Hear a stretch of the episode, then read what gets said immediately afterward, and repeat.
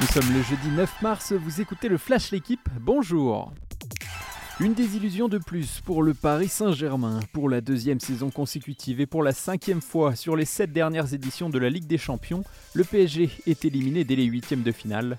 Battu 1-0 à l'aller, les Parisiens sont tombés sans gloire 2-0 hier soir sur la pelouse du Bayern Munich. Choupo-Moting et Niabri ont marqué pour les Bavarois. Verratti, fautif sur les deux buts et passé complètement à côté de son match, a hérité de la note de 2 dans l'équipe. Paris n'a plus que le championnat à jouer jusqu'à la fin de saison.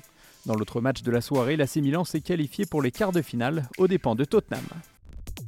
C'est une rencontre qui a tout du piège et dans le passé, plusieurs clubs français sont déjà tombés dedans.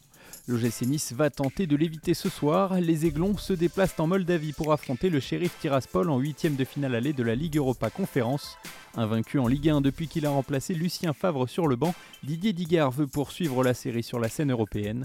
On a de gros objectifs et on pense à aller au bout, a confié le capitaine Dante. Pour cela, il ne faut pas rater la première manche. Elle n'entend pas laisser sa place, pourtant le sort de Corinne Diacre devrait être scellé ce jeudi. Contestée par ses joueuses dont plusieurs se sont mises en retrait de l'équipe de France ces derniers jours, la sélectionneur des Bleus a de grandes chances d'être écartée.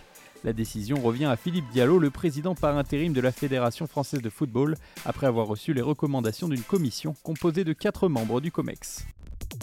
Les ténors se sont expliqués et comme souvent ces derniers temps, le plus fort a été Tadej Pogacar. Le Slovène a remporté hier la quatrième étape de Paris-Nice, la première avec une arrivée au sommet. Il a d'abord distancé Jonas Vingard avant de reprendre puis de battre David Gaudu au sprint. Pogacar s'est emparé du même coup du maillot jaune de leader. Il compte 44 secondes d'avance sur son rival danois et 10 sur le français, deuxième du général. Merci d'avoir écouté le Flash l'équipe. Bonne journée.